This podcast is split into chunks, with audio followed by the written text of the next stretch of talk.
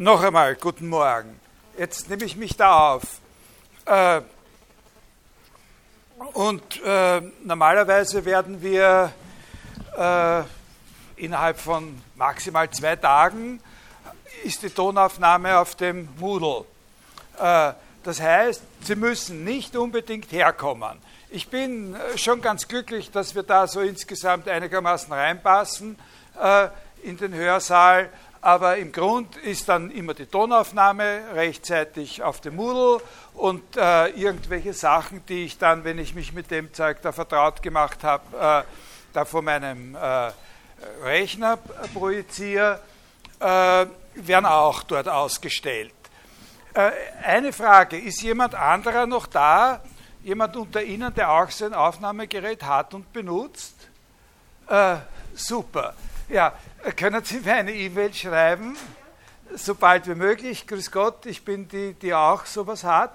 Ich, äh, es gibt mir ein, äh, ein, ein, gutes Gefühl, wenn ich weiß, dass für Notfälle noch jemand anderer ja, äh, das aufnimmt. So, das ist die, die allererste Sache. Das zweite ist, ich habe jetzt nicht die Computernummer, aber ich nehme schon an, wir sind alle in der richtigen Lehrveranstaltung, Einführung in die theoretische Philosophie für äh, Lehramtskandidatinnen, äh, Erweiterungskurrikulistinnen und eventuell ein paar Bachelor-Studenten. Äh, also im Grund, na, geht niemand. Äh, im Grund ist die Vorlesung also eben hauptsächlich Anrechnen beim Lehramtsstudium, äh, Unterrichtsfach BB, erster Abschnitt, Paragraph 57 2, Im Unterschied zur Einführung in die praktische Philosophie, die dort auch steht, in, in dieser Rubrik, äh, gehört diese Veranstaltung nicht in das DEOP. Das wissen Sie ja wahrscheinlich. Also diese Veranstaltung ist nicht eine Voraussetzung für alles andere, so wie die Einführung in die praktische Philosophie. Aber Sie müssen diese äh, Lehrveranstaltung positiv absolviert haben, wenn Sie den ersten Abschnitt abschließen wollen und Lehrveranstaltungen aus dem zweiten gültig registrieren lassen wollen. Das ist äh, nicht so einfach, das in Zeit umzusetzen, weil Sie ja noch den Psychologieanteil haben und Sie können sich das relativ flexibel einteilen, je nachdem, was Sie glauben, wie lange Sie für die Lehrveranstaltungen des zweiten Abschnitts dann äh, am Schluss äh, brauchen. Aber das ist sozusagen die Voraussetzungskette, die hier relevant ist und gilt eben für das BB-Studium ab dem Wintersemester 2011. Wenn Sie Unterrichtsfach Philosophie, Psychologie nach einem älteren Studienplan studieren, wie viele sind denn das? Fast niemand. Okay. Dann sollten Sie sich wegen der genauen Anrechenbarkeit, wenn Ihnen das nicht sowieso klar ist, bei der Studienprogrammleitung erkundigen. Da kann ich Ihnen hier keine bindenden Auskünfte geben. Mit den älteren Fassungen dieses Studienplans kenne ich mich äh, nicht aus. Zweitens ist diese Vorlesung im Angebot des Erweiterungskurriculum Philosophicum, Studienkennzahl A 183. Wie viele sind da? Doch, ja. Äh, also das ist Studierende aus nicht philosophischen Studienrichtungen. Die haben dann da noch äh, Einführung in die äh, praktische Philosophie plus Wahl, Kultur oder Medien oder irgend so in der Art, glaube ich.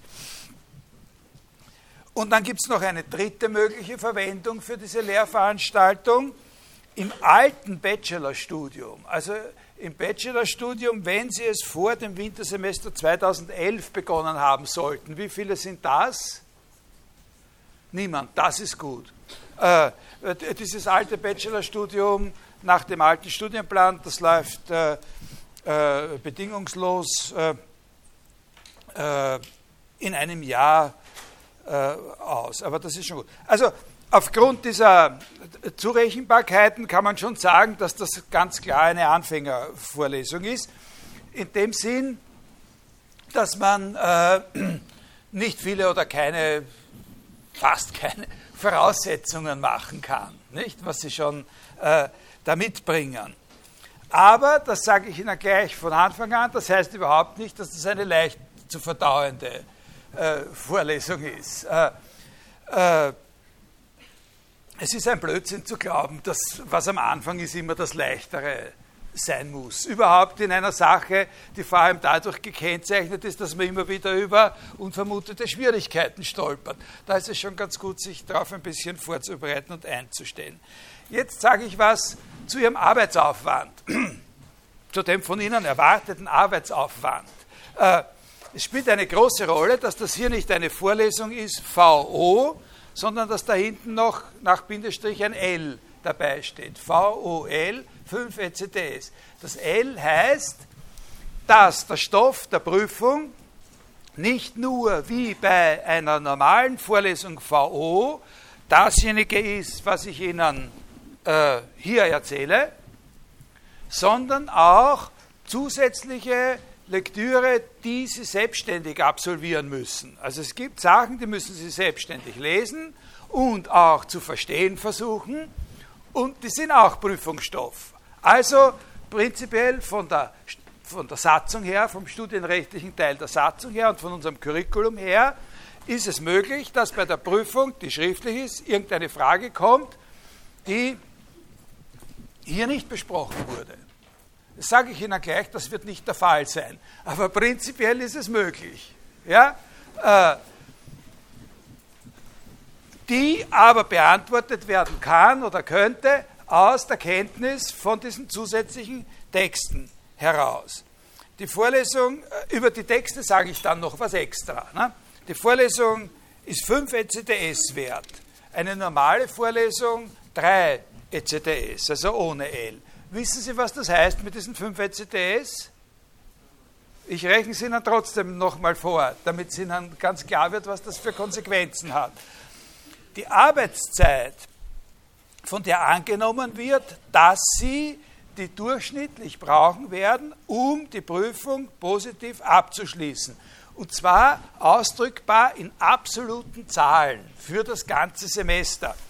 Äh, ein ECTS ist, äh, also seit Anfang der Bologna-Reform, 25 echte Arbeitsstunden wert. Äh, also bis morgen um 11. Äh, das sind für die ganze Sache hier fünfmal 25, 125 Stunden, von denen angenommen wird, dass Sie sie in diesem Semester für diese Lehrveranstaltung aufwenden. Sie werden insgesamt 14 mal eineinhalb Stunden hier sitzen.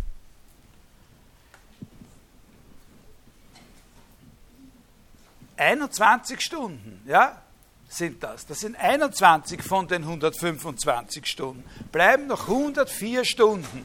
Das Interessante an dieser Rechnung sind nicht die Zahlen selber, sondern das Verhältnis.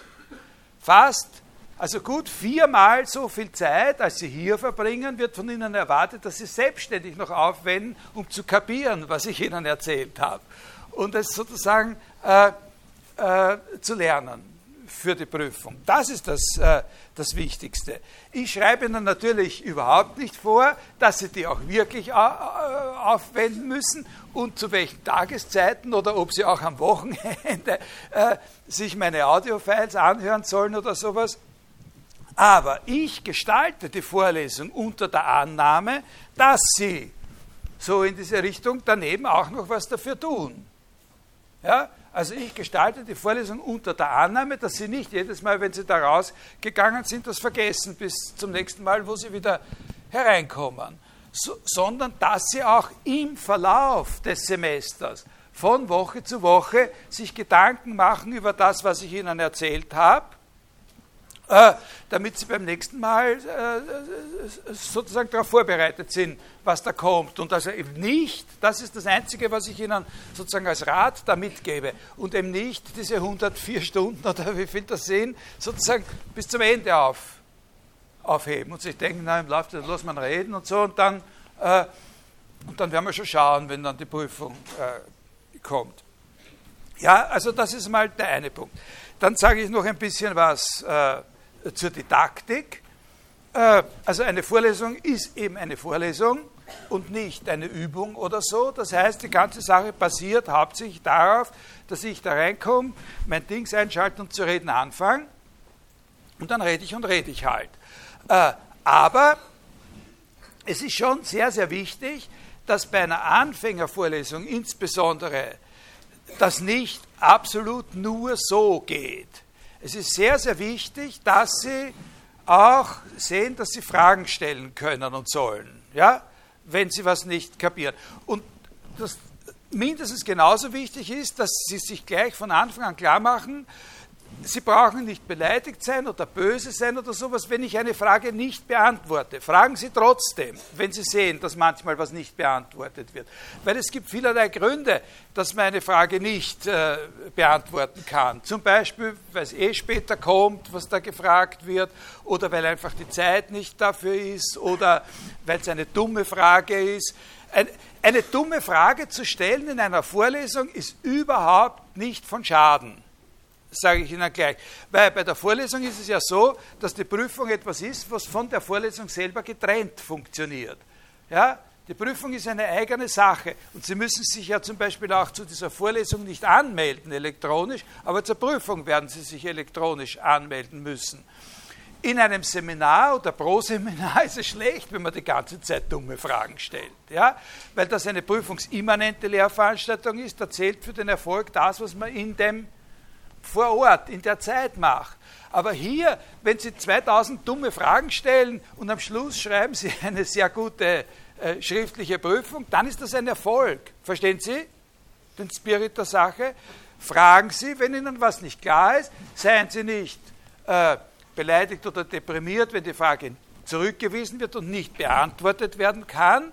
Wir haben ja auch hier nur begrenzte Zeit und müssen mit einem äh, Stoff äh, so in etwa äh, durchkommen. Äh, aber wie gesagt, fragen Sie.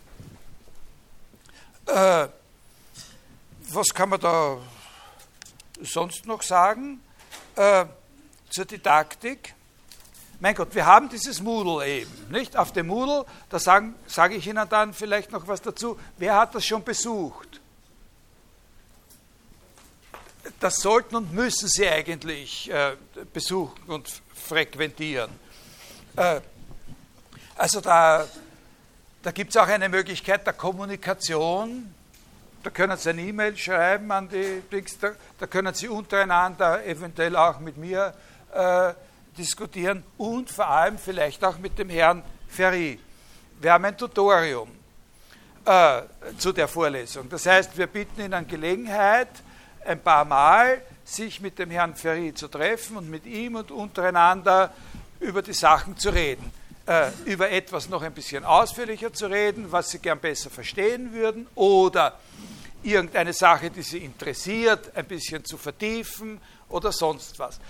Hauptsächlich legen wir dieses Tutorium aber nicht als so eine Vertiefung an, sondern, und ich glaube, das ist ein bisschen auch in Ihrem Sinn, zur Optimierung der Vorbereitung auf die Prüfung.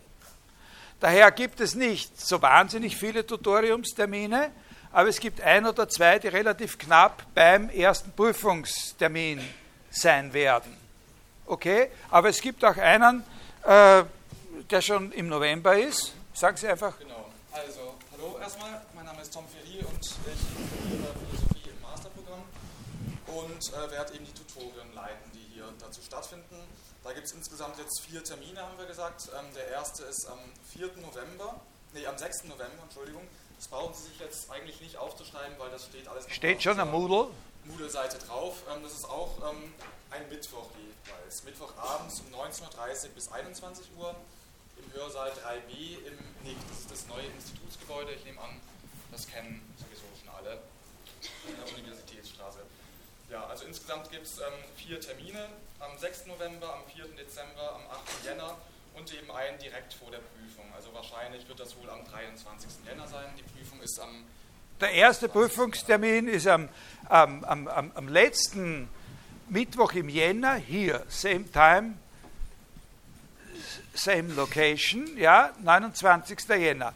Ich habe auch tentativ schon, es gibt, zu die, mit der, die Prüfung ist schriftlich, äh, die Vorlesung ist anspruchsvoll, die Prüfung ist nicht schwer. Äh, und wir bieten Ihnen auch, wir versuchen Ihnen auch äh, eine ordentliche Vorbereitung auf die Prüfung zu, zu bieten. Und es gibt insgesamt, und da gibt es überhaupt keine Kompromisse, es gibt vier Prüfungstermine. Der erste ist am, in Übereinstimmung mit dem studienrechtlichen Teil der Satzung. Der erste ist der 29. Jänner und dann gibt es im Lauf des Sommersemesters noch drei Termine. Die habe ich mir im Grunde schon ausgedacht, aber das ist noch nicht ganz, ganz fix. Das bespreche ich noch mit dem Herrn Ferry und so. Aber das sollte innerhalb von ein paar Tagen dann auch auf der Moodle-Seite stehen. Ich denke vorläufig an den 18. März, den 7. Mai und den 25. Juni im Sommersemester noch. Äh, danach ist es aus. Ja, da werden dann zu dieser Vorlesung keine, überhaupt keine Prüfungen mehr abgenommen. Und ein weiterer Punkt ist der, wo Sie gar nicht drüber nachdenken brauchen, eine schriftliche Prüfung ist eine schriftliche Prüfung. Das steht auch in der Satzung. Also man kann nicht eine schriftliche Prüfung, eine Prüfung, die einmal schriftlich angekündigt war, als eine mündliche Prüfung abhalten. Das gibt es nicht. Okay, also das ist das. Äh, jetzt äh, gibt es zu dem, was ich bisher gesagt habe, irgendwelche Fragen? Ja?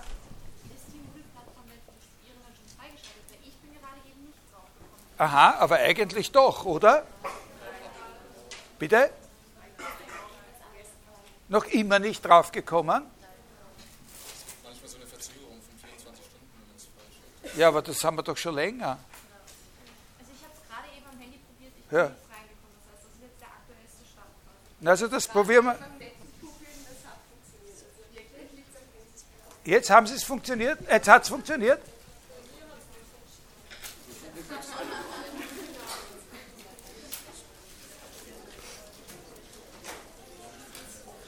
Na okay, also wir kümmern uns nochmal drum. Äh, ein gewisses Problem, ein gewisses Problem, das ist ein deppertes Problem eigentlich, aber äh, es ist nicht so leicht aus der Welt zu schaffen ist, dass wenn ich mich da einlogge und schaue, dann bin ich immer ein, ein Lehrender. Ich kann äh, zwar in die Rolle eines Studierenden schlüpfen, um mir anzuschauen, was die Studierenden sehen, aber ich habe trotzdem nicht den Zugang eines Studierenden. Also es ist immer möglich, dass das, was ich sehe, was anderes ist, als, als, als, als Sie sehen. Also ich brauche immer eine Studentin, die, äh, die mir sagt, was sie sieht und was nicht und ob es reinkommt oder nicht. Aber geht noch immer nicht. Na okay, wir schauen es uns nochmal noch an. Ja? Ähm, zu den Texten? Ja, okay. Also eine Sache würde ich noch gerne vorher sagen. Ähm, bei den Tutoren soll es eben vor allem darum gehen, dass wir uns die Texte, die hier besprochen werden, etwas genauer anschauen und eben auch im Hinblick auf die Prüfung. Und da wäre es ähm, auf jeden Fall wichtig, ähm, dass Sie sich zumindest die Pflichtlektüre vorher äh, durchgelesen haben.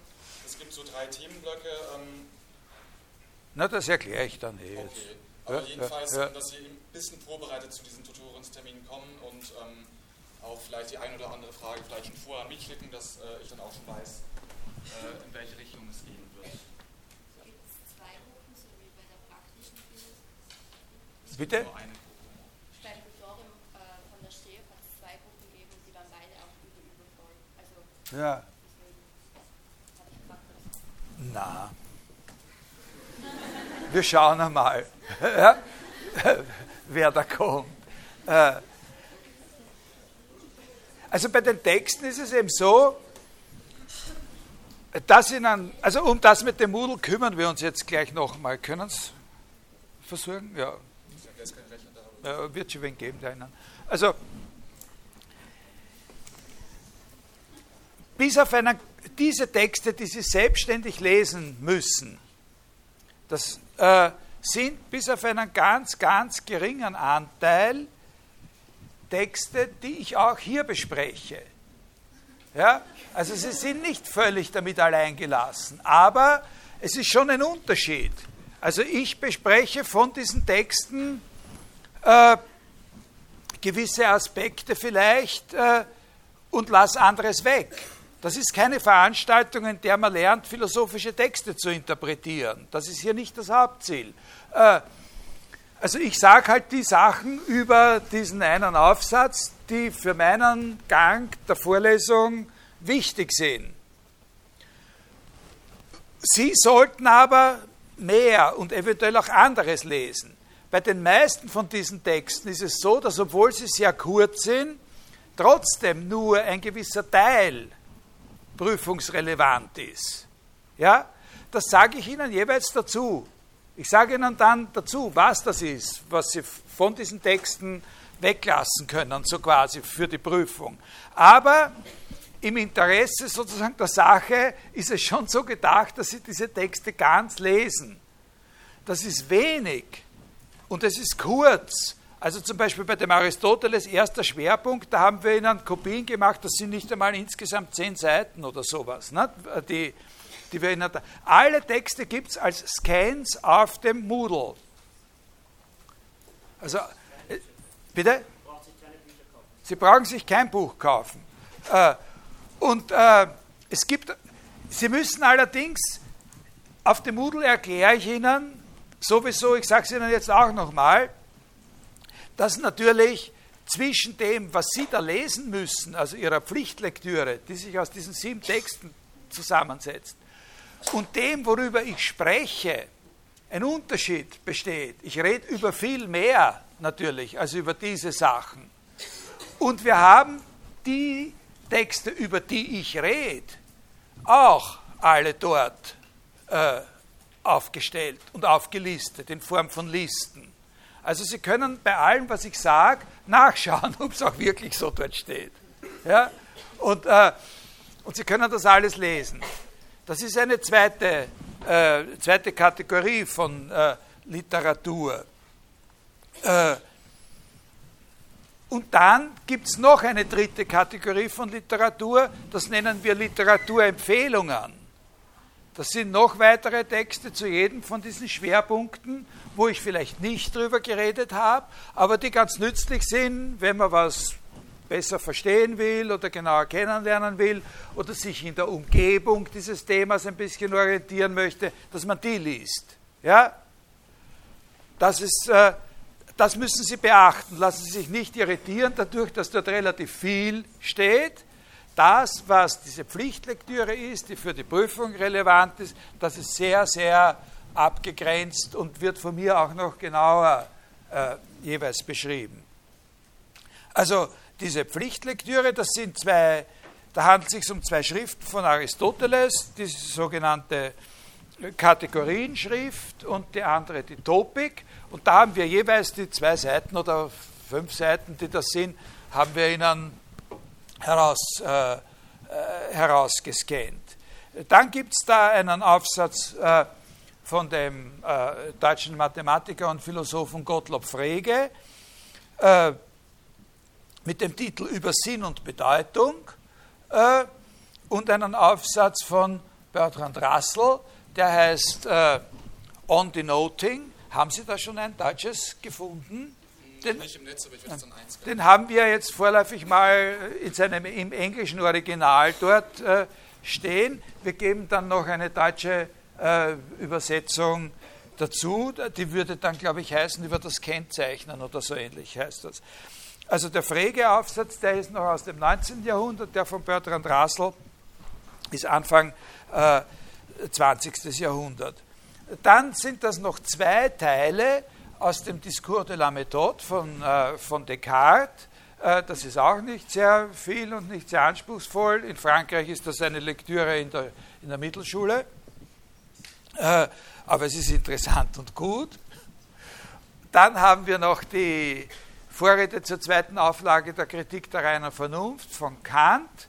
Äh, und äh, dann haben wir noch einen Aufsatz, der ganz toll ist und, und irgendwie sehr berühmt von einem noch lebenden Philosophen namens Edmund Gettier, von dem, glaube ich, überhaupt niemand irgendeine andere Publikation kennt, die der auch noch geschrieben hätte. Und dieser eine Aufsatz mit dem Titel ist uh, Justified True Belief Knowledge, ist insgesamt auch nur zweieinhalb Seiten lang aber gehört zu den interessantesten und meistgelesenen äh, Texten in der gegenwärtigen Philosophie. Also da wird schon angenommen, dass Sie den als Ganzes lesen. Und äh, das wäre es dann auch. Äh, also das sind, äh, das sind die Texte. Äh, also unterscheiden Pflichtlektüre, dann äh, Literaturangaben. Literaturangaben ist das, worüber ich rede. Vielleicht auch nicht alles. Manchmal fällt mir irgendwas ein und ich rede von irgendwas, wo ich nicht vorher gewusst habe, dass ich darüber reden werde. Und dann eben noch Literaturempfehlungen. Ja, die, das haben Sie an meiner Aufzählung schon gesehen, dass das Texte sind und Textausschnitte. Das, ist all, das sind lauter, wie sagt man da, Klassiker, Primärliteratur, Quelltexte. Ja? Das ist wichtig, dass Sie sich das von vornherein klar machen. Aristoteles, Descartes, Kant, Frege und so. Klassiker. Also Texte, wo man von jemandem, der ein Philosophiestudium macht, ein richtiges sagt, die muss, die muss man gelesen haben. Man kann so eine Vorlesung auf ganz verschiedene Arten äh, machen, so eine Einführung in die theoretische Philosophie. Eine Möglichkeit, die immer wieder wahrgenommen wird, und wahrscheinlich machen es die meisten so, ist, dass man sich irgendein Buch hernimmt, das man entweder selber geschrieben hat oder ein Kollege äh, geschrieben hat mit dem Titel Einführung in die theoretische Philosophie und dass man dann Kapitel für Kapitel sein Buch äh, durchgeht. Ja? Also, dass ich Ihnen sage, lesen Sie, wir, wir, die Vorlesung ist Richard Heinrich oder was weiß ich, wen, wen nehmen wir denn da jetzt praktischerweise? Also, wir haben niemanden, der so ein Buch geschrieben hat hier bei uns. Aber es gibt genug in deutscher Sprache. Ja?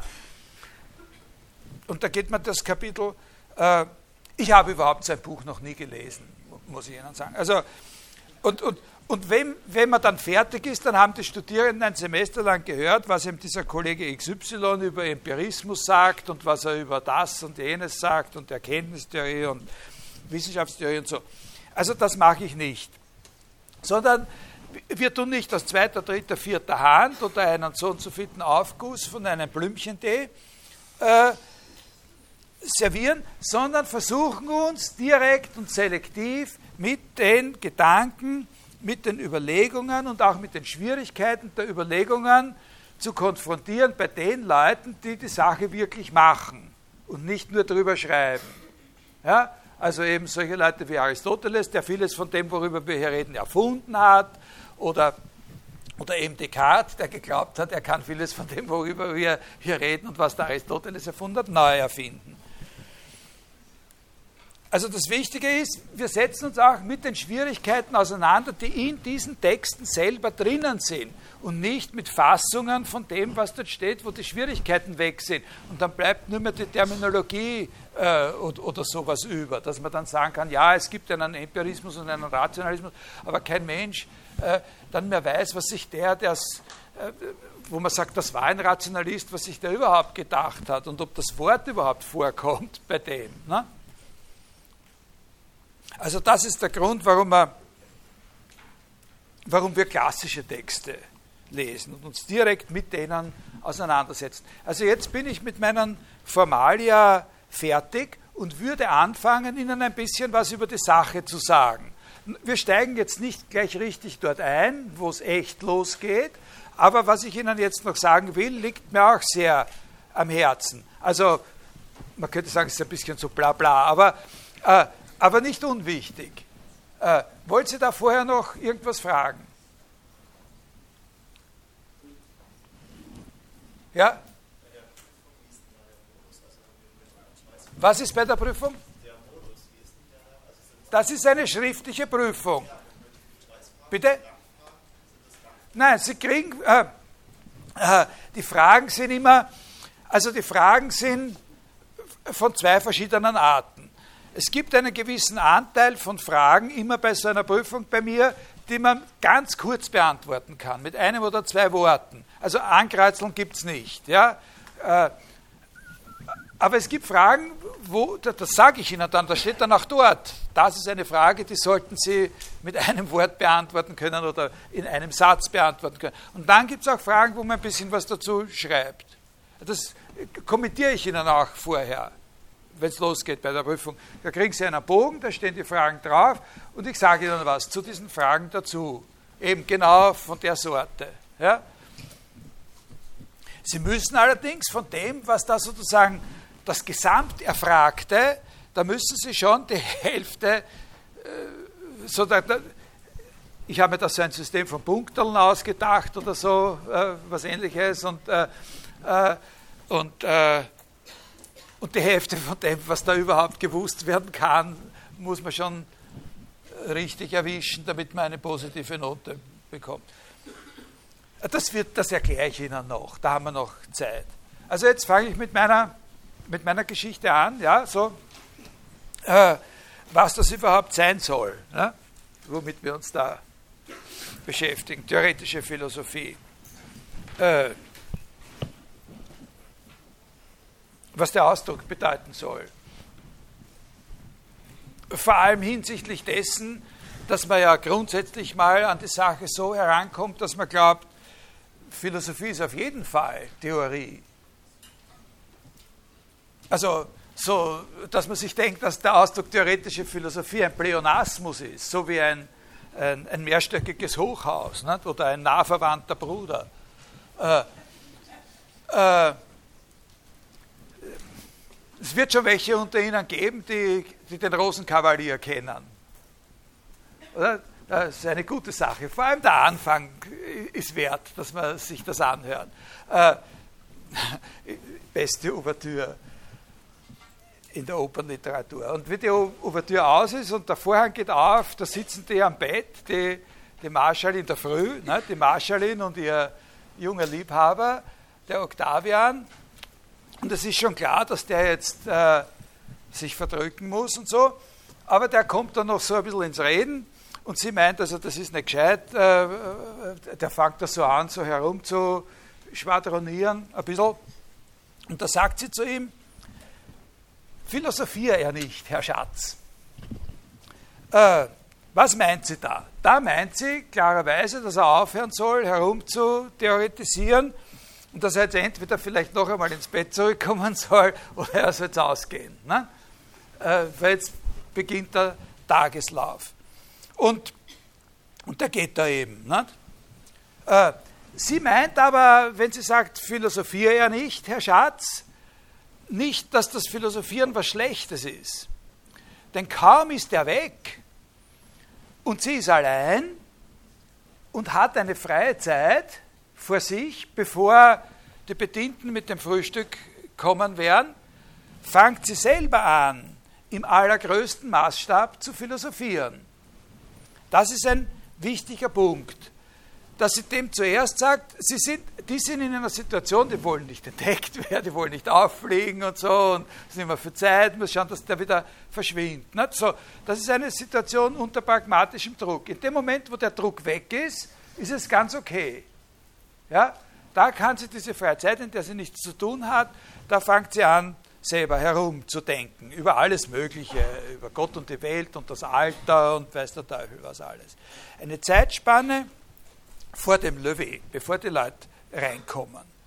Und diese Vorstellung von äh, Philosophie als eines ungebundenen Theoretisierens in einer Zeit, in der man sonst nichts zu tun hat, ja, das ist eine Grundvorstellung, die fast in der ganzen abendländischen Philosophiegeschichte gewirkt hat. Also wie Sie wissen, äh, also eben nicht nur für das, was man da in der Zeit Hofmannsthals oder in der Zeit, in der er das zurückverlegt hat, als äh, die Muße der gebildeten Stände bezeichnet, sondern immer schon war das so bei Aristoteles. Mit dem Philosophieren kann man anfangen, wenn die anderen Sachen erledigt sind und man hat sozusagen frei. Und jetzt sage ich Ihnen ein bisschen was zu einer kleinen Textstelle aus einem Buch, mit dem wir uns nicht beschäftigen, weil das eigentlich in die praktische Philosophie gehört, nämlich am Anfang der sogenannten nikomachischen Ethik, seines großen, seiner auch sogenannten großen Ethik, stellt Aristoteles einen Zusammenhang her, da greife ich jetzt ein bisschen aus, zwischen dem Begriff der Glückseligkeit auf der einen Seite und dem Begriff Lebensform. Das ist ein sehr interessanter äh, Anfang. Die leitende Frage ist, was ist das höchste Gut für uns Menschen? Und die Antwort, die er gibt und bei der er, ich glaube zu Recht annimmt, dass jeder sie gibt, ist Glückseligkeit. Was ist das höchste Gut für die Menschen? Die Glückseligkeit. Und er tut da gar nicht lang herumdiskutieren. Also das glaubt jeder. Aber was das ist, die Glückseligkeit, das heißt Eudaimonia bei ihm, das ist eine höchst strittige Sache. Also wir sind uns alle einig, das höchste Gut ist die Glückseligkeit, aber was ist die Glückseligkeit? Da ist schon wieder vorbei mit der Einigkeit. Und diese, diesen Punkt, diese Strittigkeit, das nimmt er auf und stellt gleich auf einer nächsten Ebene seine Überlegung fest, dass dieses Strittigsein, was Glückseligkeit ist, noch lange nicht bedeuten muss Beliebigkeit. Dass es eine Frage ist, über die man diskutieren kann, heißt nicht, dass es eine beliebige Angelegenheit ist. Dass man, was einem halt einfällt, sagt man, und ist auch eine gute Antwort. So ist es nicht. Dass äh, es strittig sein, was sein kann, was Glückseligkeit ist, heißt noch lange nicht, dass es beliebig ist, was man darunter versteht, dass so quasi jeder Recht hat. Der irgendwo sagt, also was ich im alten Wienerlied, ein Schweinderl, ein Weinderl, ein Räuscherl danach, das ist die Glückseligkeit. Oder ein anderer sagt, nein, nein, das nicht, unmodern. Eine Sekunde im Angesicht von Richard Lugner, das wär's. Ne? Oder so. Äh, äh, die Auffassung des Aristoteles an diesem Punkt ist folgende.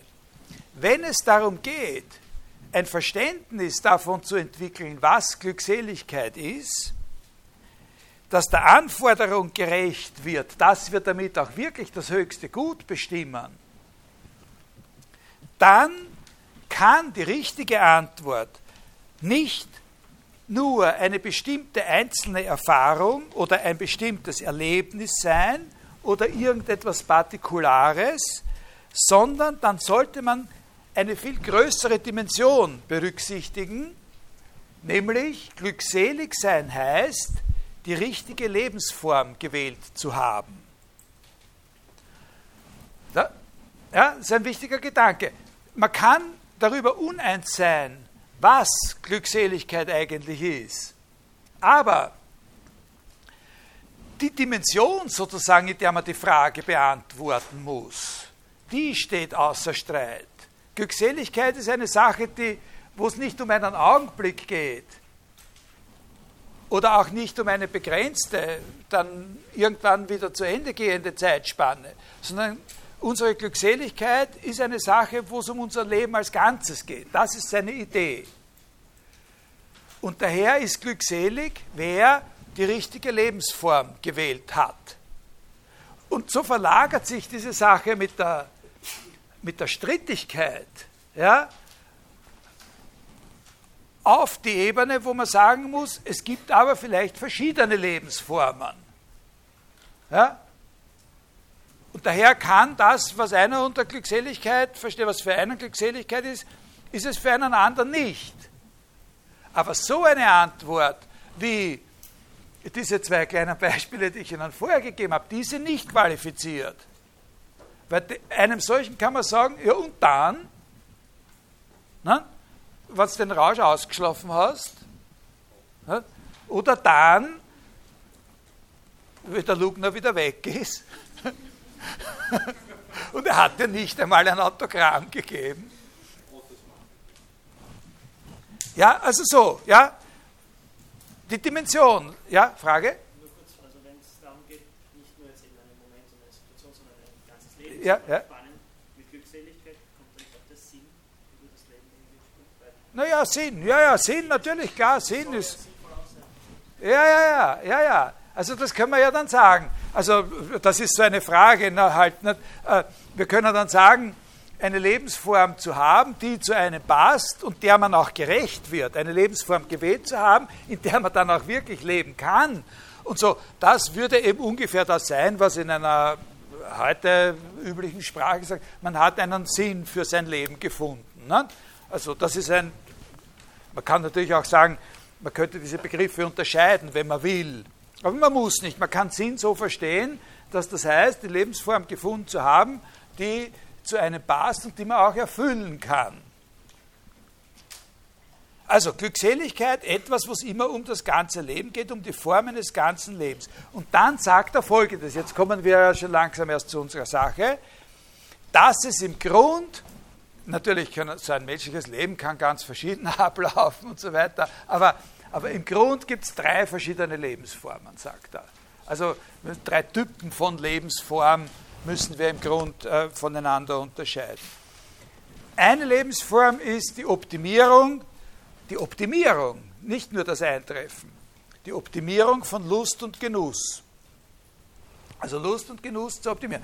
Das, was sozusagen in dieser äh, ordentlich essen und trinken und so weiter, Sache als Moment gedacht, sozusagen sich zu überlegen und für ein ganzes Leben zu. Ne?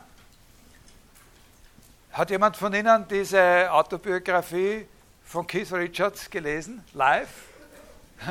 Das ist so ein, ein, ein Buch, wo man so ein bisschen sehen kann, äh, wie das ausschaut. Äh,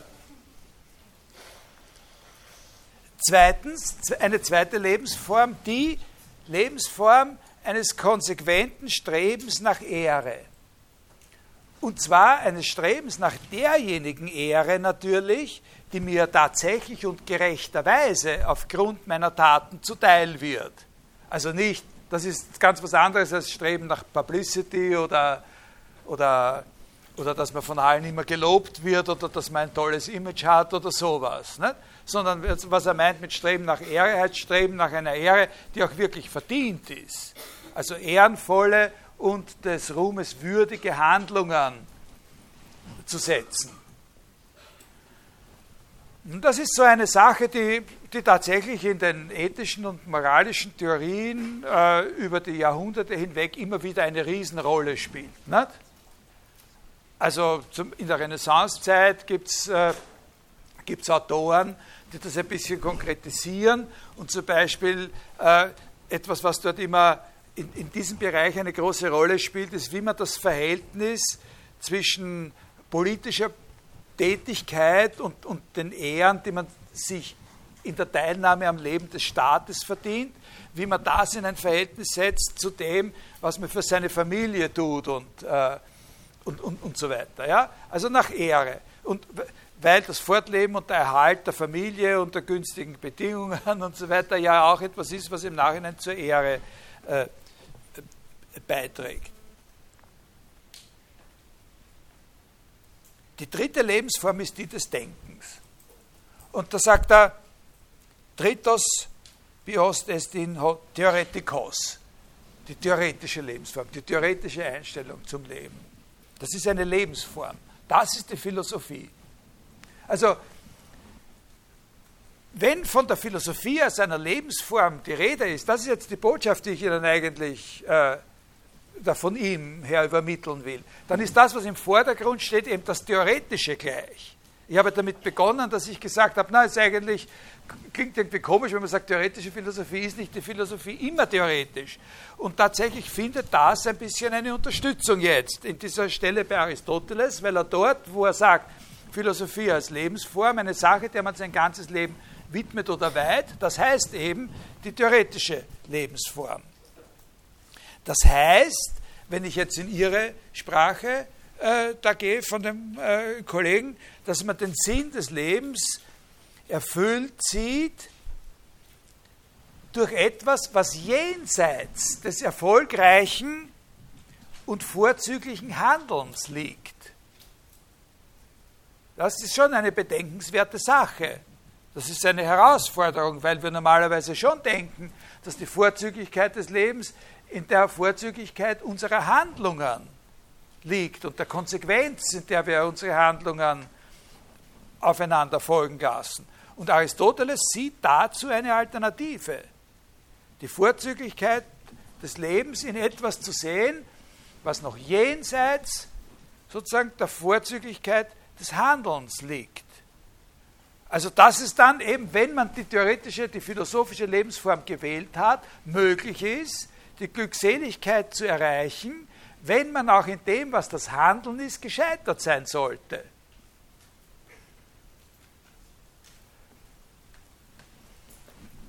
Was soll man sich darunter vorstellen? Darüber reden wir jetzt nicht inhaltlich, weiß ich wie, wie ausführlich, aber so in, in die Richtung ungefähr von, dass der Sinn des Lebens dadurch erfüllt sein kann, dass man es verstanden hat, zum Beispiel. Ne? Dass man verstanden hat, was los ist. Und das ist durchaus möglicherweise in Einklang damit zu bringen, dass man in dem, was man getan hat und tun wollte, gescheitert ist. Nicht? Also dieser mögliche, Sie wollen was sagen, gleich. Ja, dieser mögliche Widerspruch oder diese mögliche Divergenz, das kennen Sie ja alle, das ist eine Grundkonstellation der Tragödie, nicht? Dass, dass es möglich ist, dass man in dem, was man tut, äh, scheitert, obwohl man sozusagen alles versteht. Also dass man einem Verhängnis ausgesetzt ist, das, das man vollkommen verstanden hat und wo man sozusagen im Handeln, zum Beispiel wenn man vorher mal was gemacht hat, was man nicht mehr zurücknehmen kann oder so, äh, trotzdem scheitert und, und, und, und so weiter. Das ist ein sehr wichtiger Punkt. Was wollen Sie fragen?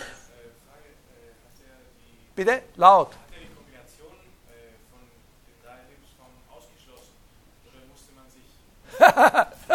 Ja, ja. ja. Äh, naja, ich, äh, das muss ich Ihnen ehrlich sagen, darum halte ich nicht eine Einführung in die praktische Philosophie, sondern eine Einführung in die theoretische Philosophie. Aber seine, äh, nein, ich glaube nicht. Ja, ich glaube nicht, dass er das ausgeschlossen hat. Äh, das kann man wahrscheinlich auch argumentieren, ohne dass man seine Texte kennt, dass es nicht sinnvoll wäre, das äh, aus. Teilweise, teilweise gegenläufig ist, ja. Aber wir kommen auf so einen Punkt, äh, der, der, der, Punkt spielt schon eine große Rolle äh, insgesamt, den Sie da, da ansprechen äh, unter verschiedenen Gesichtspunkten. Ich komme ich komm darauf zurück, auf die Frage.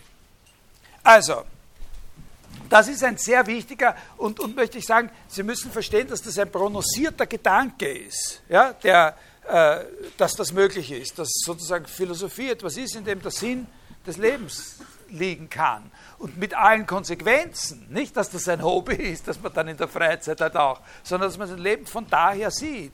Dass man es sieht, des Lebens oder Sinn des Lebens sieht, zu verstehen, was eigentlich los ist. Und was gehört dazu zu dem, was da eigentlich los ist? Welche Dimensionen äh, hat das?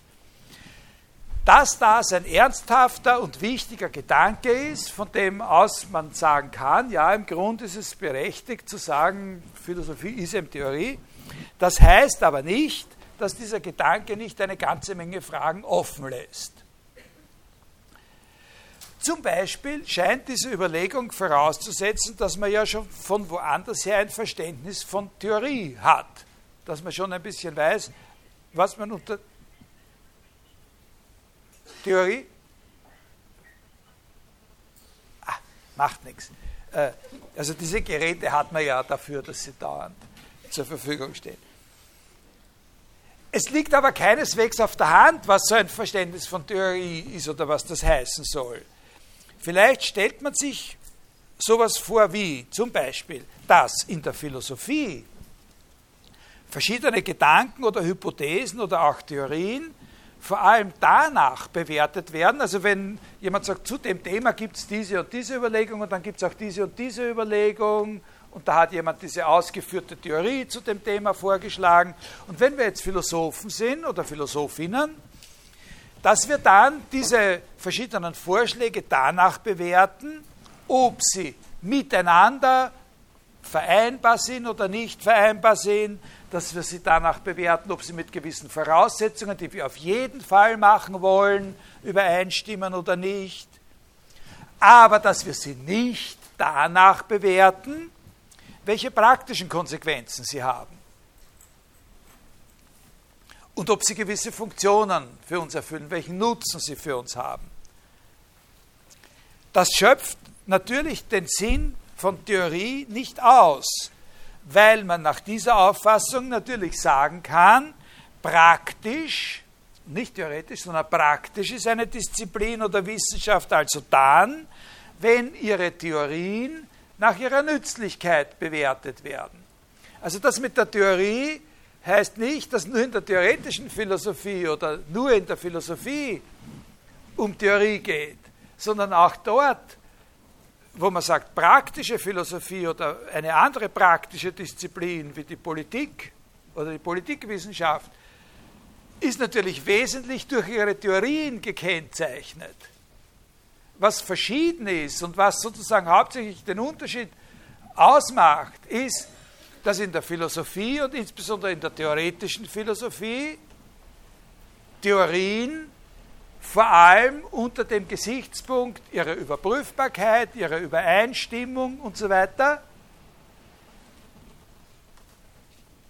thematisiert werden, diskutiert werden und in anderen, in praktischen Disziplinen gibt es natürlich genauso Theorien und die können genauso theoretisch anspruchsvoll sein. Ja? Aber es steht auch im Vordergrund ihre Nützlichkeit, die, die Folgen, die sich daraus ergeben, wenn man so eine Theorie akzeptiert hat und so weiter. Ja? Ich, ich hoffe, das ist klar. Das ist klar. Ne? Ja. Also sowohl theoretische wie auch praktische Disziplinen in der Wissenschaft sind theoriebildend. Das ist eine Sache, die wir aber hier nicht weiter verfolgen. Das ist nur, äh, um zu äh, dass nur die theoretische Philosophie sich mit Theorien beschäftigt. Das stimmt natürlich nicht. Ein realistischer Gesichtspunkt auf diesen Begriff theoretische Philosophie ist natürlich dadurch gegeben, dass wir, wenn wir uns klar machen, dass es seit es Philosophie gibt, überhaupt, seit davon die Rede ist, in, in der abendländischen Tradition, es auch immer Einteilungen der Philosophie gegeben hat. Also seit von Philosophie die Rede ist, wird auch von ihren Einteilungen in verschiedene Aspekte oder Branchen oder Disziplinen gesprochen. Und offensichtlich ist mit dem Ausdruck theoretische Philosophie ein Glied einer solchen Einteilung gemeint. Und das könnte durchaus damit verträglich sein, dass man trotzdem Philosophie als Ganze als was sehr was Theoretisches versteht. Ne? Also in einem vageren Sinn von Theorie ist alle Philosophie Theorie, könnte man sagen. Und dann gibt es da noch eine Branche, die heißt theoretische Philosophie. Und andere Branchen. Solche Einteilungen in der Philosophie kommen auf sehr verschiedene Weisen zustande. Da sage ich jetzt auch noch mal was und das ist ganz gut, wenn Sie sich das irgendwie merken und, äh, und, und, und ein bisschen selber überlegen, wie solche Einteilungen zustande kommen. Natürlich kommen solche Einteilungen oft, also manchmal, sagen wir es anders, manchmal, eher selten, werden solche Einteilungen von einem allgemeinen Prinzip her getroffen. Sozusagen wirklich aus einem allgemeinen Gesichtspunkt begründet. So quasi, Philosophie ist eine Sache, die muss man einteilen. Wie muss man die einteilen? Wie ergibt sich aus meinem Begriff von Philosophie heraus, dass sie so und so eingeteilt werden muss? Viel öfter werden solche Einteilungen aber aus zufälligen Überlegungen oder aus kontingenten Überlegungen heraus getroffen. Äh, also zum Beispiel sind ja die längste Zeit über weit mehr als tausend Jahre hinweg, quasi über tausende Jahre hinweg, äh, die Einteilungen der Philosophie nach einfach nach den Haupttexten des Aristoteles vorgenommen worden. Man hat einfach die Bücher, die Aristoteles geschrieben hat, sozusagen in Gruppen eingeteilt und diese Einteilung äh, äh, von Gruppen hat sozusagen die, äh, die Einteilung der Philosophie bestimmt.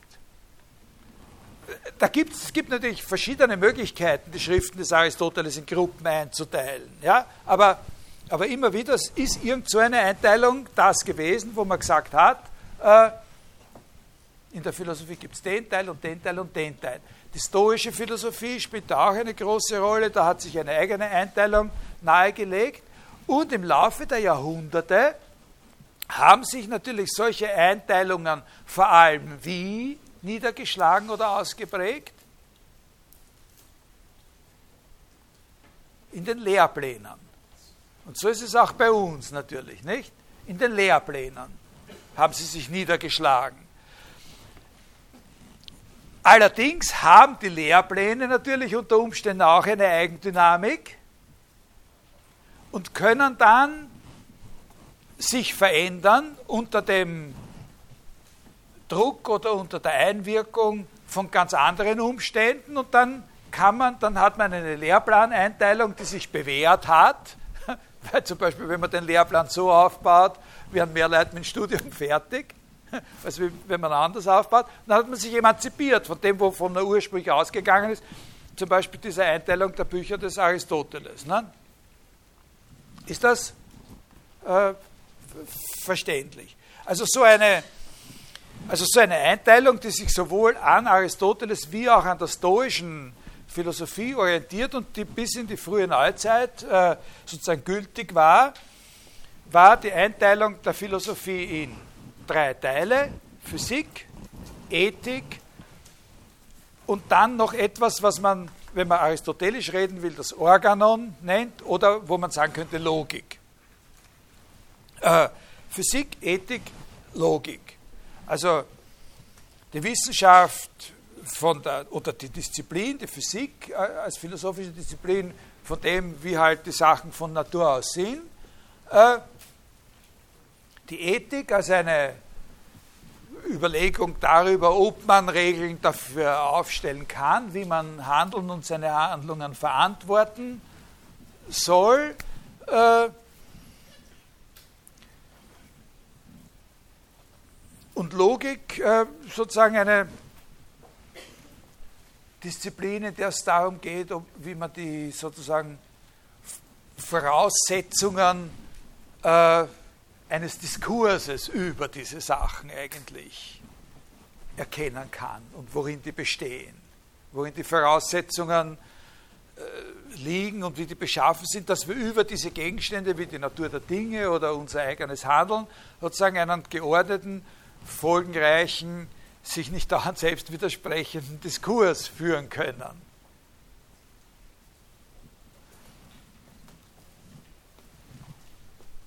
Also lange Zeit sind auch die Lehrpläne so, so eingeteilt äh, gewesen. Aber die müssen nicht so eingeteilt sein. Und heute schaut das so aus, dass in, in, in Europa äh, eben die meisten Philosophie-Curricula in einem Bachelorstudium so eine Einteilung haben wie theoretische Philosophie, praktische Philosophie und dann gibt es eine große Schachtel, wo der Rest drinnen ist. Ne? Äh, da wird oft nicht lange äh, herum überlegt. Da kommt einfach alles rein, wo nicht klar ist, dass das in eine von den beiden ersten Kategorien reingeht. Aber das kann auch ganz anders sein. Ein Lehrplan kann ganz anders ausschauen. Also zum Beispiel, heute ist es so, äh, Heute ist es so, dass tatsächlich an den, an den nicht rein religiösen Universitäten im Iran äh, in Philosophie Studienpläne in Kraft sind, die sind sehr, sehr den unseren ähnlich. Aber vor zehn Jahren wenn Studenten aus dem Iran zu uns gekommen sind und die haben dort schon Philosophie studiert und die haben sich dann was anrechnen lassen, dann haben die ihre Curricula herzeigen müssen. Und ich sage Ihnen, da vorne die Augen sind wir da rausgefallen, wenn ich da reingeschaut habe. Da ist gestanden, Philosophiestudium, fünf Jahre, erstes Semester, Aristoteles, Syllogistik, zweites Semester, Aristoteles, Syllogistik 2, drittes Semester, Aristoteles, Vertiefung der Syllogistik 1. So ist der, das ist ein ganz anderer Lehrplan. Also das müssen nicht alle Lehrpläne so ausschauen, wie sie jetzt bei uns äh, äh, ausschauen. Oder äh, am, am Schluss die aristotelische Wissenschaftstheorie in der Sicht seiner Syllogistik.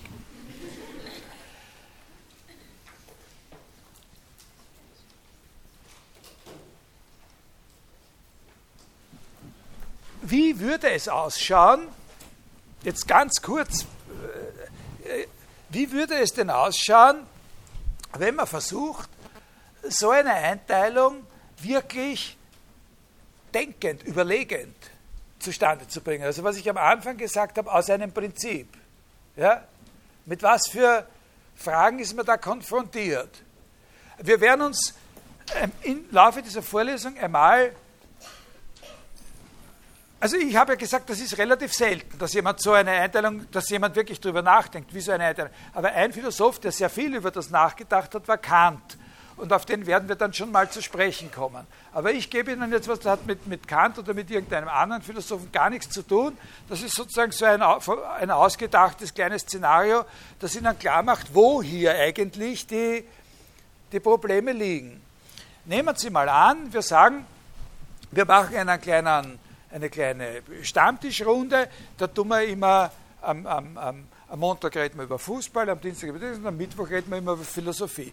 Und dann treffen wir uns das erste Mal am Mittwoch und sagen, na, über was reden wir denn und so. Soll einer einen Vorschlag machen und, und, und, und sagt halt, äh, äh, weiß ich zum Beispiel, so ähnlich wie bei Plato das halt da ist, weil das sind ja ähnliche Szenarien, die der immer entworfen hat. Äh, sagt halt einer, reden wir über Gerechtigkeit, nicht? Oder über die Tugend. Reden wir über die Gerechtigkeit. Und äh, sagt der eine, Gerechtigkeit ist das und das, und sagt der andere, na, plötzlich Gerechtigkeit ist das und das. Äh, und sagt der Dritte jetzt, also passt auf, Leute, folgende Frage.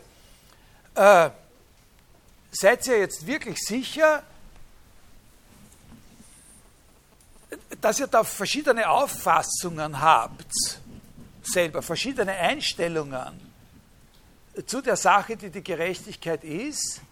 Oder ist es nicht vielleicht so, dass ihr in Wirklichkeit eh die gleiche Einstellung habt, nur unter dem Wort Gerechtigkeit nicht das Gleiche versteht? Sollten wir eigentlich mal, bevor wir da zu streiten beginnen, über die Bedeutung dessen uns klar werden, worüber wir streiten wollen. Ja? Also über die Bedeutung des Wortes Gerechtigkeit. Und jetzt kommt der Vierte und sagt, okay, aber was ist seine Bedeutung? Was ist denn die Frage, wenn wir uns fragen, was ist die Bedeutung von Gerechtigkeit? Äh, was ist dann die Bedeutung von Bedeutung? Müssten wir nicht zuerst die Bedeutung von Bedeutung, so wie sie auch wenn wir über die Frage, äh, was ist die Bedeutung des Wortes Crystal Mess oder sowas, äh, äh, also sollten wir nicht eine allgemeine Bedeutung von Bedeutung kennen? Und sagen die anderen, ja, eigentlich ja. Nicht? Weil sonst werden wir ja mit unseren anderen Sachen irgendwie scheitern. Na, wie geht man das an? Sagt er, naja, rufen wir mal an. Ich habe einen Freund, der hat Philosophie studiert oder so. Nicht? Vielleicht kann uns der helfen. Und was Ihnen der Freund sagen wird, der Philosophie studiert hat, wenn er halbwegs Aleatis ist, diese Frage, was die Bedeutung von Bedeutung ist, die ist schon sehr, sehr alt. Mehrere tausend Jahre. Und eigentlich muss ich euch ehrlich sagen, eine bündige Antwort haben wir bis jetzt noch nicht. Es gibt immer wieder neue Ideen. Ja? Und die Leute liegen auch in derselben historischen Periode auf dem Streit miteinander, was die Bedeutung von Bedeutung ist. Jetzt kriegen die diese Antwort und sagen, naja, was heißt das für uns? Heißt das für uns, dass wir jetzt noch ein paar tausend Jahre nur über die Bedeutung von Bedeutung nachdenken dürfen, bevor wir darüber nachdenken, was Gerechtigkeit ist?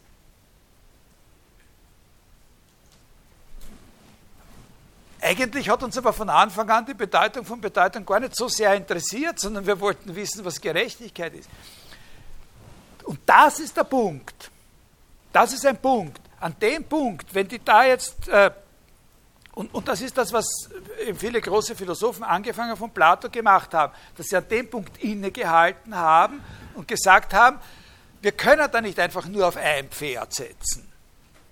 Wir müssen sozusagen wenn wir uns sowas fragen wie, was ist Gerechtigkeit oder was ist so, sowas äh, Irres wie, was ist ein Gegenstand, äh, äh,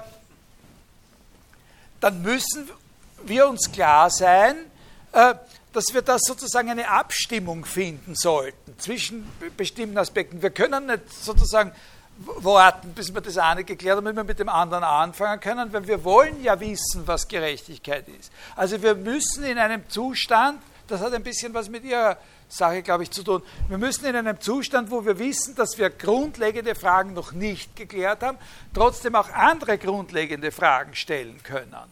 Und wir müssen sozusagen davon ausgehen, dass wir nicht einfach so eine lineare Priorität setzen können, sondern dass eben Philosophie was ist, was verschiedene Aspekte hat. Und so, wenn man so denkt, ja, dann kann man eventuell ein Modell entwickeln, oder das ist ein Motiv, ein Modell zu entwickeln, wo es eine Einteilung der Philosophie gibt, die nicht aus einem Lehrplan oder nicht aus dem Schriftenverzeichnis von einem längst verstorbenen Philosophen abgeleitet ist, sondern aus dem wirklichen Interesse, das wir sozusagen als Denkender an der Philosophie nehmen und von dem wir einsehen, dass wir es nicht in voller Breite, sozusagen wie ein Traktor, der das so immer nur geradeaus fahren kann, verfolgen können, sondern dass wir da strukturiert und unter Abgleichung verschiedener Dimensionen der Frage vorgehen müssen. Ja?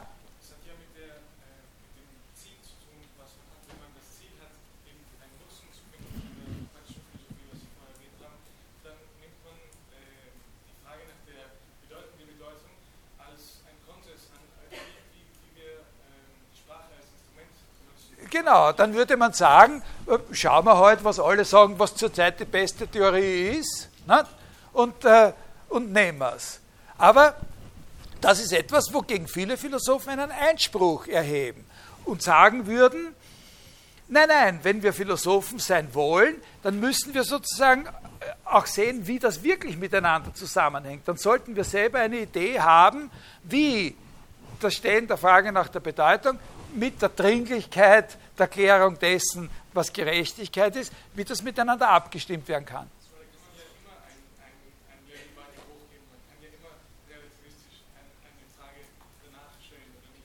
Was meinen Sie jetzt genauer?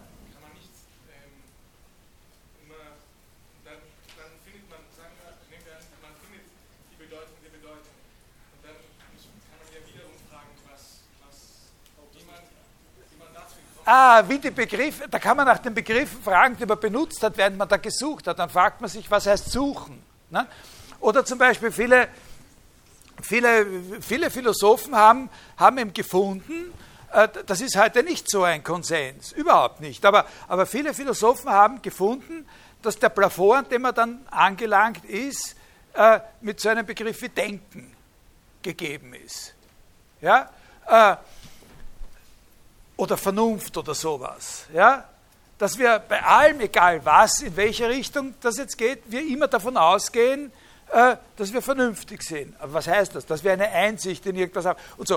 Äh, aber solche Theorien sind dann sehr komplex. Die setzen, natürlich setzen sich so jemand wie Kant oder so, die da wirklich drüber nachgedacht haben, setzen sich mit ihren Einwänden auseinander und kommen dann unter Umständen zu Lösungen, die sagen, nein, das ist eine eine, eine strukturierte Angelegenheit, aber das ist eben nicht auf ein Prinzip oder eine Sache zurückzuführen, sondern das sind von Anfang an das, was uns als das eine Interesse an Philosophie erscheint, sind in Wirklichkeit doch Sachen, die verschiedene Ursprünge haben, nicht? die nicht allein daraus ab. Was folgt daraus, dass ich denken kann? Nicht?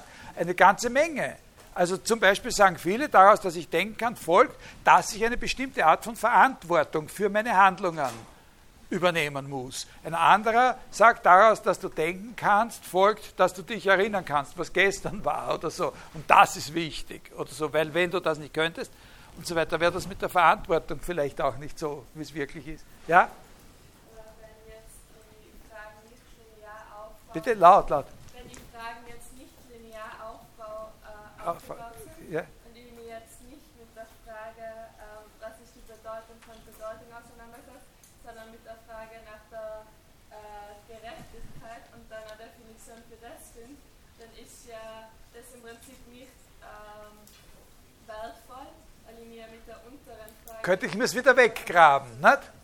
Ja, theoretisch. Ja, ja, darum, darum, darum habe ich ja gesagt. Also die, die, Challenge ist, dass man da sozusagen eine gewisse Gleichzeitigkeit auf verschiedenen Kirtagen zugleich tanzen lernen müsste. Ne?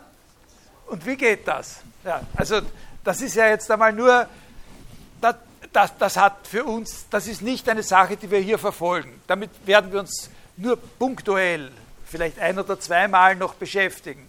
Das habe ich Ihnen nur erzählt, damit Sie ein bisschen eine Idee davon haben, was es heißen würde, nicht aus einem zufälligen Prinzip.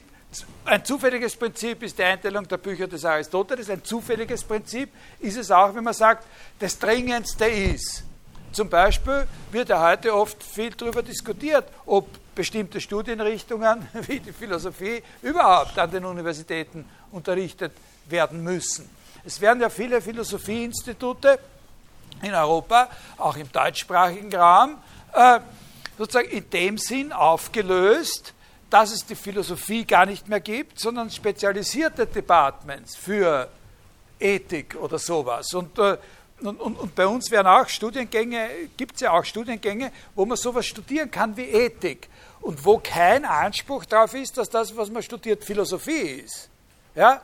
Also das sind sozusagen von außen kommende äh, Kontingente, Gründe dafür, die Sache so einzuteilen, so auseinander zu trennen und so weiter. Und was ich Ihnen sagen wollte, ist ja nur, wie es im Gegensatz zu solchen Einteilungen ausschaut, ungefähr, wenn jemand sich die Sache selber von einem bestimmten Prinzip her durchdenken möchte.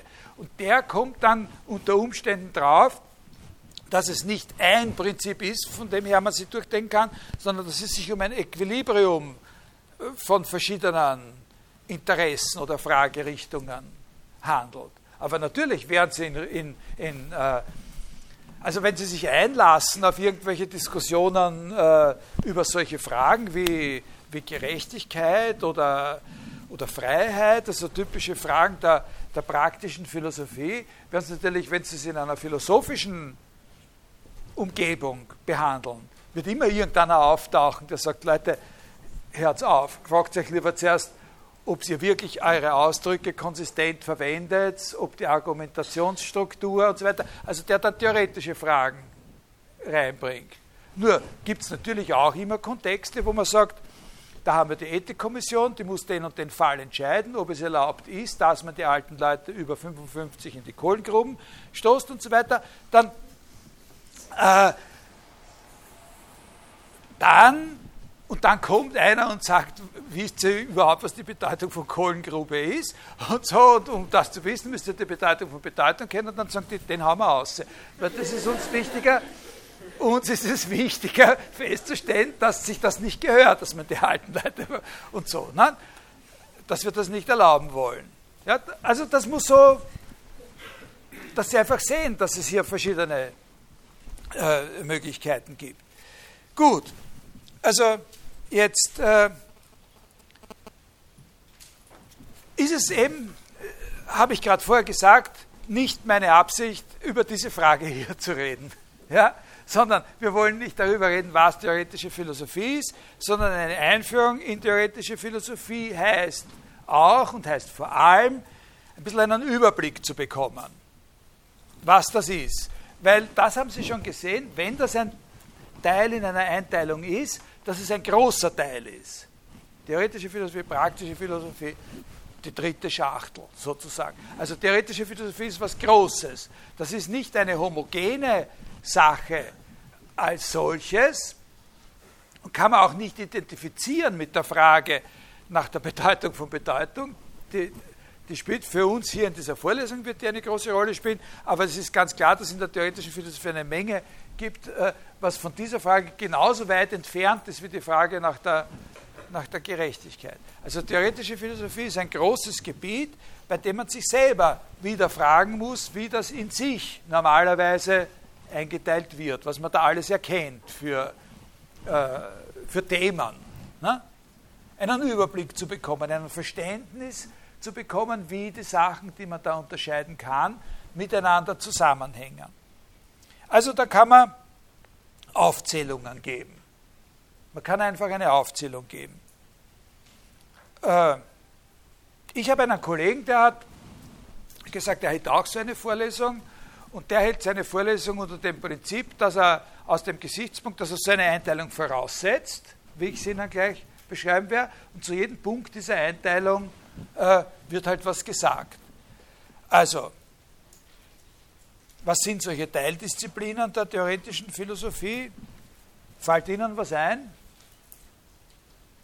Was würden Sie sagen, soll da vorkommen? Oder kommt da vor? Bitte? Metaphysik, ne? zum Beispiel. Erkenntnistheorie, Metaphysik.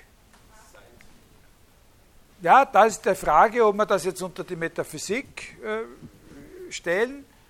Also sagen wir mal Metaphysik, Erkenntnistheorie, Sprachphilosophie, Logik, Wissenschaftstheorie, Naturphilosophie. Das sind so die großen Brocken. Ne? Naturphilosophie, Wissenschaftstheorie, wobei heute Naturphilosophie sehr stark als Philosophie der Naturwissenschaft verstanden wird, muss aber nicht so sein. Erkenntnistheorie, Logik, Sprachphilosophie, Metaphysik. Bei der Metaphysik ist es so, dass wenn man sich da dem traditionellen Verständnis des Ausdrucks orientiert, Metaphysik wieder mehreres unter sich befasst. Also wir hätten theoretische Philosophie, dann haben wir diese nächste Ebene, wo die Metaphysik neben den anderen, dann haben wir unterhalb von Metaphysik noch äh, eine Einteilung in, äh, kann man sagen, Kosmologie. Das berührt sich dann mit der Naturphilosophie unter Umständen stark. Theologie gehört da hinein und vor allem das, was man Ontologie nennt in der Metaphysik. Und bei der Ontologie, das ist selber so eine Sache. Aber das ist das, was der Kollege gemeint hat. Äh, das ist in der Metaphysik die Konzentration auf Überlegungen zu dem Begriff oder zu der Vorstellung Sein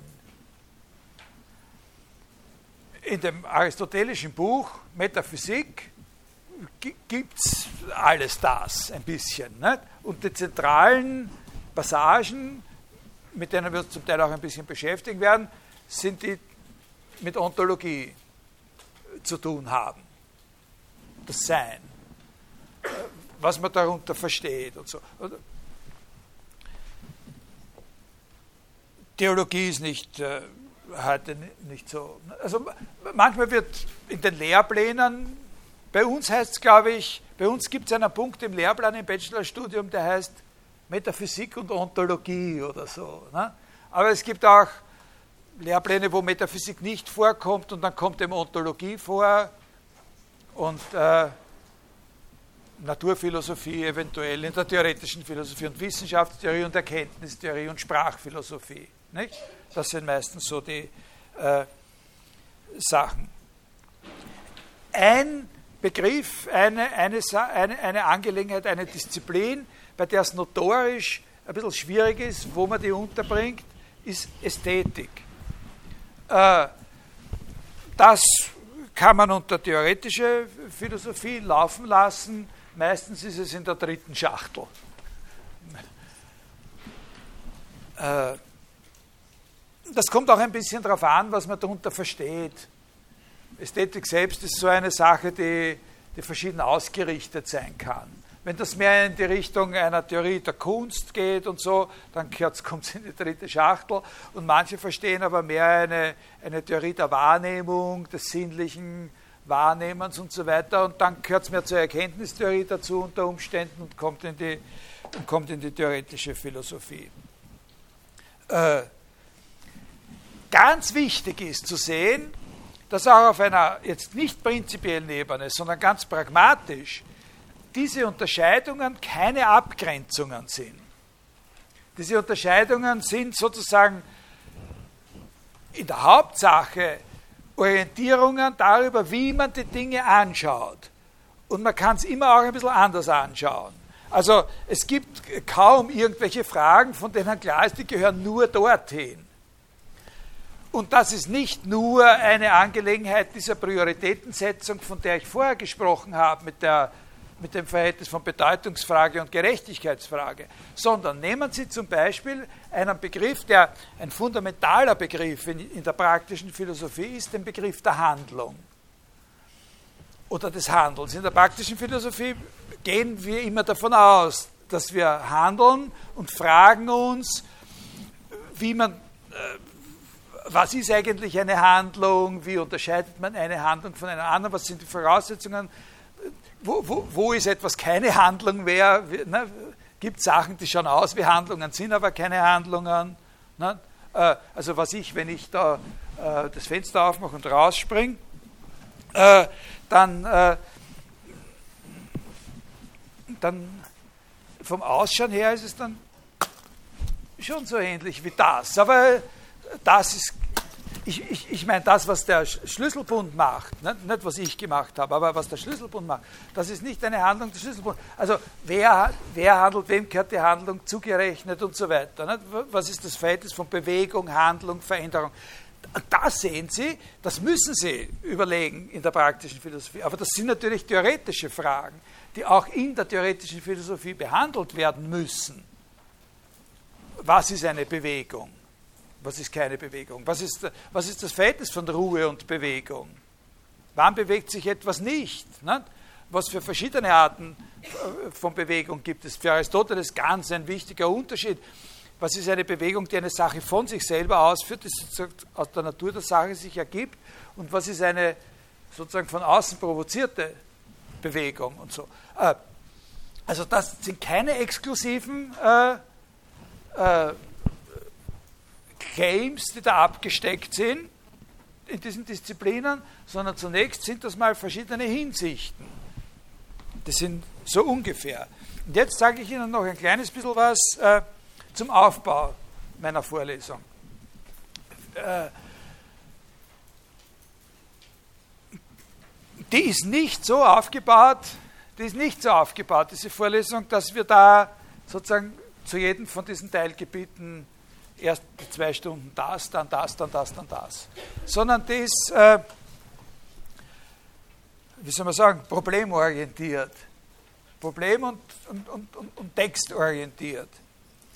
Und ich habe zwei große Schwerpunkte, von denen her das Ganze aufgebaut ist.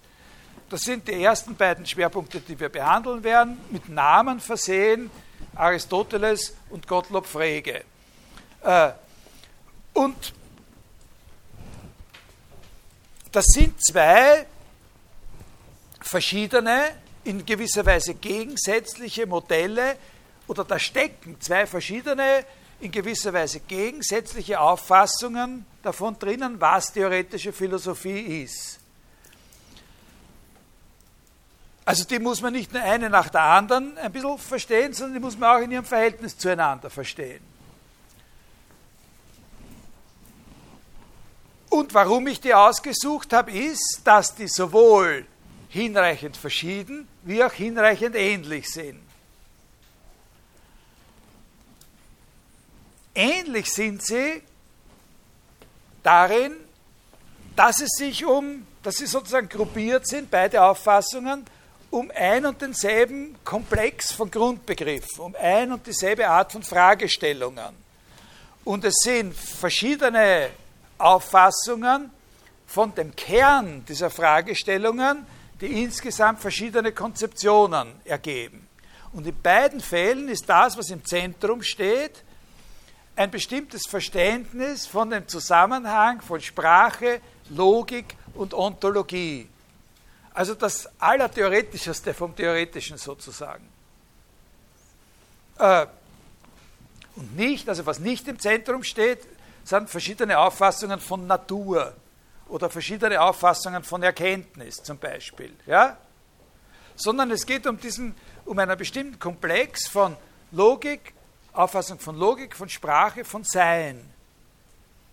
In diesen beiden Konzeptionen. Also man kann sie miteinander vergleichen, weil sie sozusagen auf dieselben Fragestellungen oder Elemente konzentriert sind, aber sie haben ein ganz verschiedenes Verständnis von der Anordnung dieser Elemente und von den Grundeinheiten dieser Elemente. Können Sie das ungefähr verstehen? Ungefähr, was, was die Idee ist. Dass Sie etwas haben, wo wir die ersten zwei Schwerpunkte hindurch über dieselbe Art von Problem reden, aber zwei sozusagen divergierende Großauffassungen miteinander vergleichen. Also das Ziel der Sache ist nicht, irgendwelche Wörter auswendig zu lernen oder irgendwelche Stehsätze auswendig zu lernen, sondern zu verstehen, worin die Probleme eigentlich äh, bestehen in, in dieser Angelegenheit und was es heißt, in diesen Problemen verschiedene Auffassungen zu haben. Das ist der springende Punkt, weil das zu verstehen, was es heißt, in einer bestimmten Sache verschiedene Auffassungen zu haben, das ist das, was überhaupt verstehen heißt.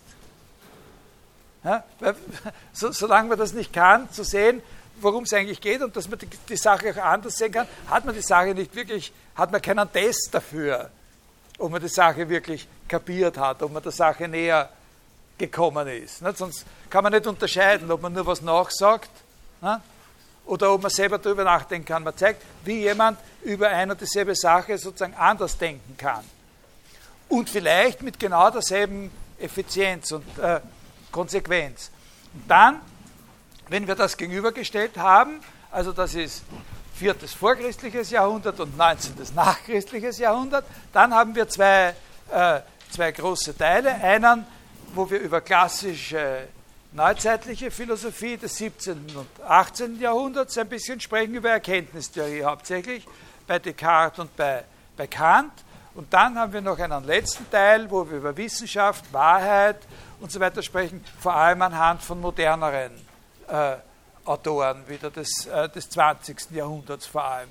Also wir sind orientiert nicht auf Schlagwörter, nicht auf Dinge. Ich versuche Ihnen schon, werde Ihnen schon versuchen, die Sprache beizubringen, jeweils in der man über die Dinge aktuell redet, damit Sie dann nicht dastehen und, äh, und nicht verstehen, was alle anderen verstehen, so quasi. Äh, aber in der Sache selbst sind wir hauptsächlich an den Problemen, wie sie wirklich sind und wie sie in den klassischen originalen Texten verhandelt werden, äh, orientiert. Okay, wir beginnen nächstes Mal gleich richtig los mit dem, äh, mit dem Aristoteles, ein bisschen einen historischen Hintergrund davor und äh, das geht dann äh, noch zwei weitere Stunden.